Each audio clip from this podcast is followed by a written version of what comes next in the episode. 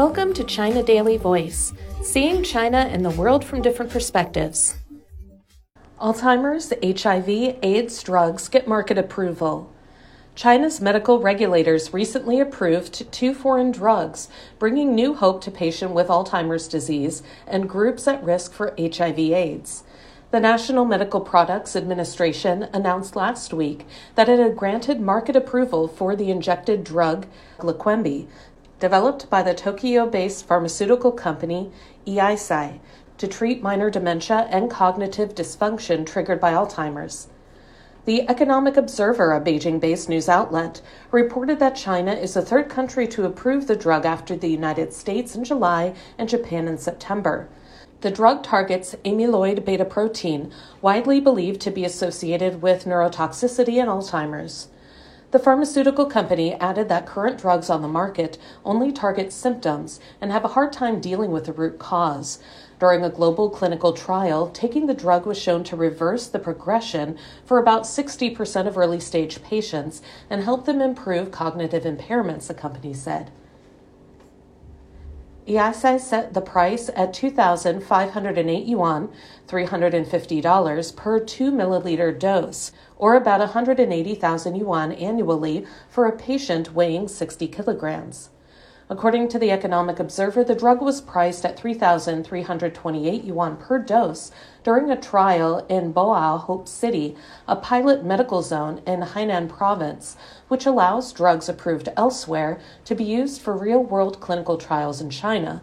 The first batch of 200 doses has been used up, the report said. China has 9.83 million people with Alzheimer's, and the disease is the fifth largest cause of death in the country, according to an annual report on the disease released last year. Meanwhile, the diagnosis and treatment rate is low, and awareness among the general public is inefficient, the report said. Separately, Descovy, a tablet developed by U.S. based pharmaceutical company Gilead, has been approved by the NMPA for pre exposure prophylactics, or PrEP, to lower the risk of HIV infection due to high risk sexual activities. Previously, the drug had been approved to treat HIV infections in adults. The NMPA said that Descovy had effectiveness as a PrEP drug worse than Truvada, the first PrEP drug approved in China, in that it displayed very low side effects. Groups with high risk of HIV exposure can take this drug regularly to help maintain a certain density of the drug in the blood to prevent HIV infections, said Wang Hui, chief expert on the HIV AIDS Center at Shenzhen Third People's Hospital, adding that the drug offers a new choice for those involved in high risk sexual activities, such as those engaging in unprotected homosexual sex, sex with unfixed partners, or prostitution. Sexual activity is a major means of HIV transmission among adults. As of late 2022, China has 1.2 million people living with HIV, according to the Chinese Center for Disease Control and Prevention.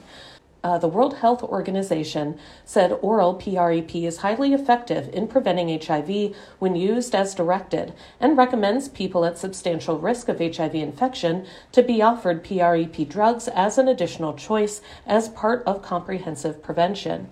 However, awareness and prevalence of PrEP in China are relatively low compared with developed countries.